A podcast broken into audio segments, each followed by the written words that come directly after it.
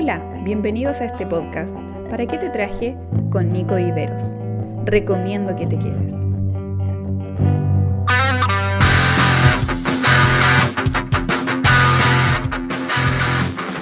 Hola, hola, ¿qué tal a todos? Bienvenidos a este nuevo episodio del podcast ¿Para qué te traje? La verdad estoy muy muy feliz de poder seguir compartiendo con ustedes. Eh, también por el recibimiento que han tenido eh, a, este, a este proyecto, por esa retroalimentación que, me han dado a través de sus comentarios, a través de, los escritos, a través de los llamados que me han hecho, a, través de, los testimonios. Hay muchos eh, que me han escrito contando qué, qué le ha pasado cada vez que escuchan uno de los episodios anteriores. Y, la verdad es que eh, quiero pedirle que lo sigan haciendo, porque eso me ayuda mucho a poder eh, preparar más, más eh, temas, para tener más material.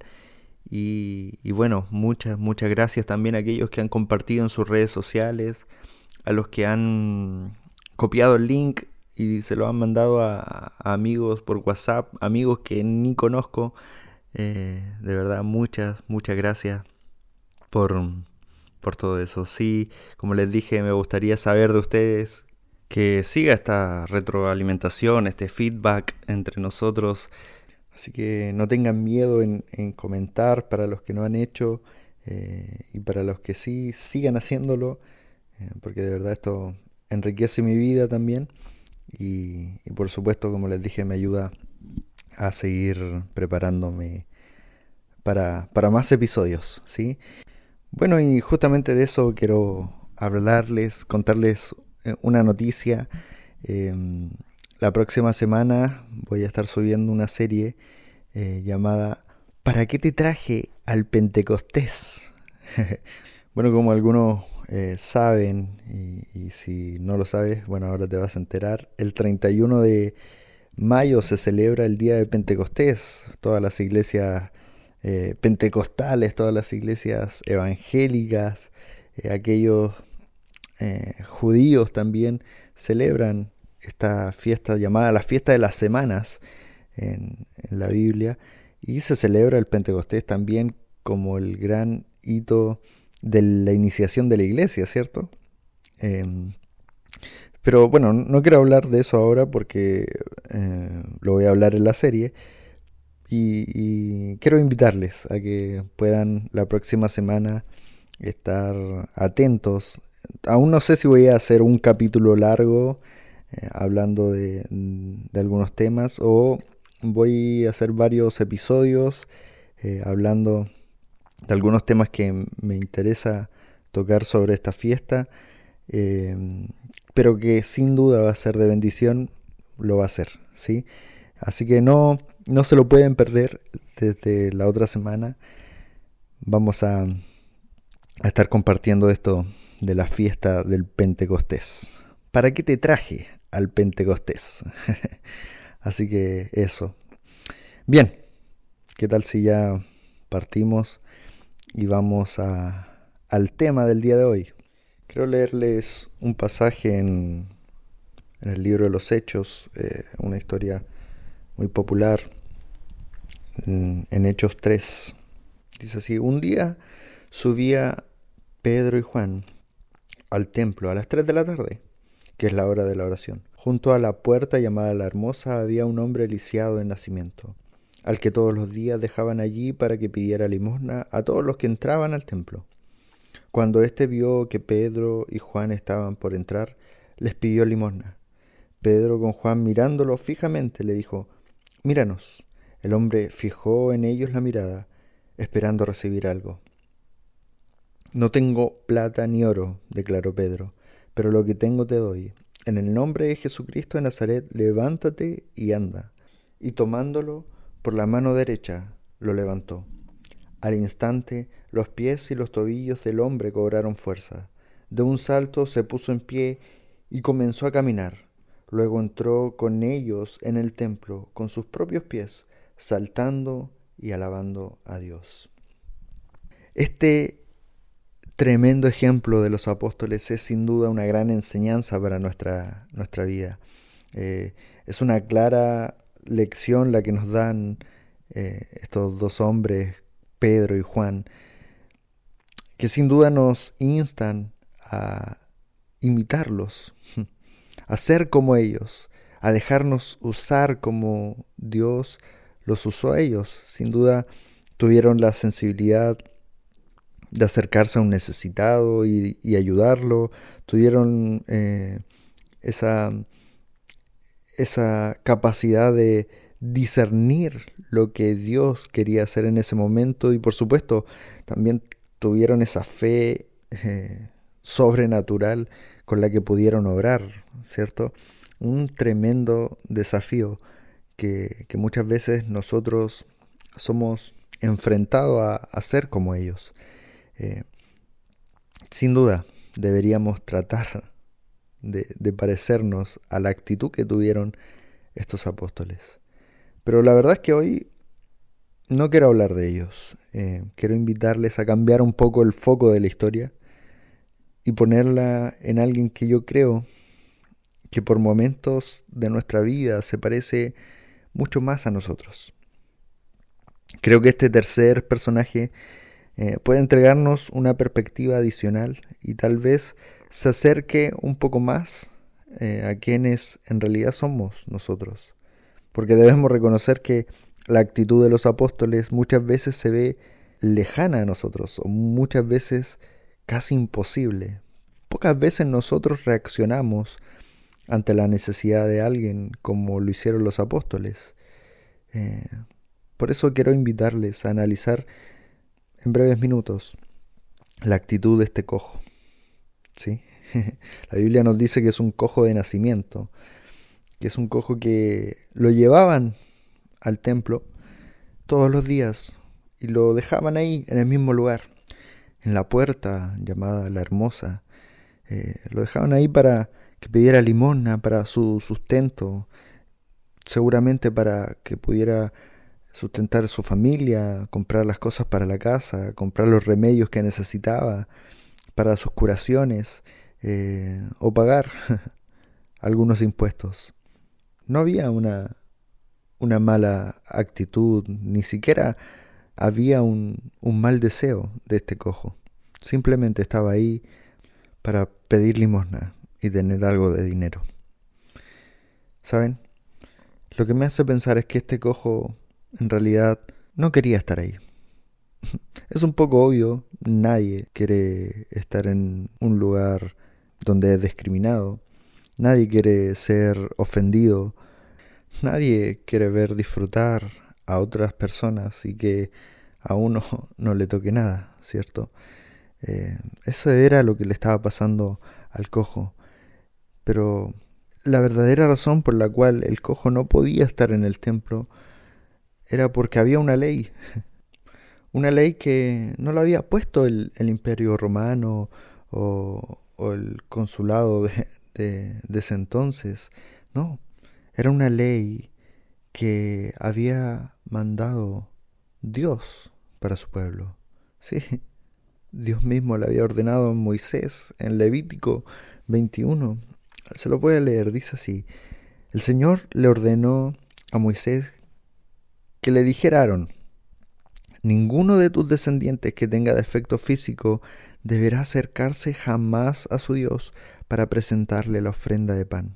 En efecto, no deberá acercarse nadie que tenga algún defecto físico, ninguno que sea cojo, ciego, mutilado, deforme, lisiado de pies o manos, jorobado o enano, o que tenga sarna o tiña o cataratas en los ojos, o que haya sido castrado. Esta es la razón por la cual el cojo no podía entrar. Si bien este pasaje en Levítico es para, eh, para los eh, descendientes de Aarón, ¿cierto? Los sacerdotes, con mayor razón se tenía que cumplir para aquellos que no eran del linaje de, eh, de Aarón. Así que por esta razón el cojo no podía entrar. Había una prohibición, una ley que, que los dejaba apartados de participar de las ofrendas, eh, de participar de, toda la liturgia de la religión de ese entonces. Entonces por esa razón lo dejaban solamente en la puerta. El cojo, aunque quisiera, no podía entrar. El cojo, aunque quisiera, no podía estar en el culto de adoración. El cojo, aunque quisiera, no podía entrar a la presencia de Dios, porque estaba incapacitado, estaba lisiado, estaba cojo y tan solo se tenía que conformar con el pedir limosna a alguien que tuviera misericordia de él. Nosotros muchas veces estamos como el cojo. Eh, estamos sentados a la puerta esperando que alguien se acerque a nosotros y nos entregue algo que nos pueda ayudar en nuestra necesidad. Estamos sentados esperando que alguien tenga misericordia de nosotros, pero no podemos entrar a la presencia de Dios porque estamos incapacitados. La incapacidad del cojo era justamente física. Pero, ¿cuál puede ser nuestra incapacidad? ¿Qué nos está impidiendo disfrutar de aquella experiencia eh, que anhelamos tener? ¿Será que nuestra cojera tiene nombre? ¿Será que nuestra cojera se llama pecado? ¿Será que nuestra cojera se llama poco interés? ¿Será que se, se llama flojera? ¿Qué es lo que nos está impidiendo acercarnos y poder disfrutar de esa presencia de Dios? El cojo no era que no quisiera entrar. De hecho, apenas fue sanado, comenzó a alabar a Dios ¿Saben? Si yo me pongo en la situación del cojo, mm, apenas soy, soy sanado, lo primero que hubiese hecho a lo mejor es salir a correr o, o jugar a la pelota. Pero no, él lo primero que hizo fue pararse, correr e ir a alabar a Dios. Él puso su interés en aquello que a lo mejor siempre quiso hacer, tener un tiempo con su Dios. ¿Saben? Yo entiendo, a veces nos cuesta. A veces el tiempo, a veces eh, nuestro cansancio, a veces nuestro desgaste físico o a veces simplemente el, el dejarnos estar nos ha tenido incapacitados de disfrutar de lo que Dios tiene para nosotros. El pez fue creado para estar en el mar. Las aves fueron creadas para volar y estar en el cielo. Asimismo, Dios nos creó para tener una relación con Él. Esa es nuestra naturaleza. Su presencia es nuestro lugar. Eso debería ser lo normal en nuestra vida. Para eso fuimos creados. Estar alejados de Dios nos aleja también de nuestra naturaleza. El no poder estar en su presencia nos lleva a ser lisiados espirituales. Es momento de salir de ahí. Pero la pregunta es un poco obvia. ¿Qué pasa si no tengo ningún Pedro, ni, ni hay un Juan que esté ahí para ayudarme y sanarme? Sin duda, estos apóstoles eh, fueron protagonistas de esta historia. Sin duda, como dije al inicio, debemos tomar su enseñanza y su ejemplo. Pero también debemos recordar sus propias palabras, lo que ellos mismos dijeron. Esta famosa frase pentecostal, lo que tengo, te doy. ¿Y qué era lo que tenían ellos? ¿Tenían redes? No le entregaron pescados, siendo los dos pescadores. No le entregaron un pedacito de cruz, que a lo mejor le sacaron a, la cruz de Cristo. No le entregaron eh, una historia bíblica, ni siquiera le entregaron su testimonio de vida. Simplemente lo que ellos tenían es lo que hace unas semanas, unos días atrás habían recibido, el Espíritu Santo. Y eso fue suficiente para que el cojo fuera sanado. Así que no necesitas a un Pedro ni a un Juan, necesitas el poder del Espíritu Santo que obra en tu vida y te saque de esa cojera. No es tiempo de ser cojos, es tiempo de ser sanado. No es tiempo de estar lisiado, es tiempo de comenzar a comprometernos y vivir en el lugar donde siempre deberíamos haber estado, en nuestra naturaleza, en la presencia de Dios. Ese es nuestro lugar. ¿Saben? Es muy probable que el cojo eh, haya escuchado todas las canciones de los cultos, si él estaba en la puerta. Es muy probable que el cojo haya escuchado también todas las prédicas que dijeron, eh, todos los estudios bíblicos, pudo haber contemplado desde afuera todas las actividades de la iglesia, pero también es muy probable que al haber estado en la puerta, también escuchó todos los cagüines, todas las copuchas del barrio.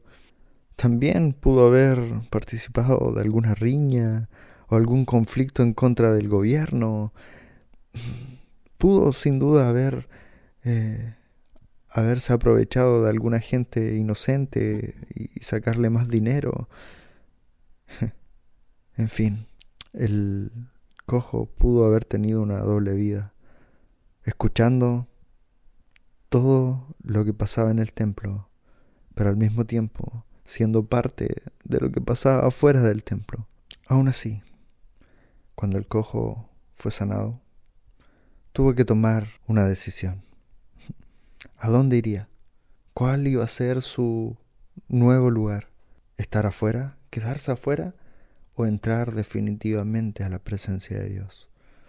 El cojo tuvo que tomar una decisión y su decisión no fue ir a correr una maratón, no fue ir a caminar por los parques ni jugar a la pelota. Él entró al templo a alabar a Dios. Y hoy te invito a eso, a tomar esa decisión. Si has estado jugando con una doble vida, donde escuchas todo lo que pasa en el templo, pero al mismo tiempo participas de todo lo que pasa afuera del templo. Hoy te invito a que dejes de lado tu cojera y que le pidas al mismo Dios que sanó a este lisiado, que te acerques a su presencia y que busques al mismo Espíritu que tenían los apóstoles y que fue el encargado de sanar completamente la incapacidad de este hombre. Que también lo haga contigo. Te invito a que dejes de lado tu cojera, a que te apartes de esa incapacidad y que por fin puedas entrar a su presencia como hace mucho tiempo no lo has hecho, en total adoración a Dios. Ya deja de pedir limosna.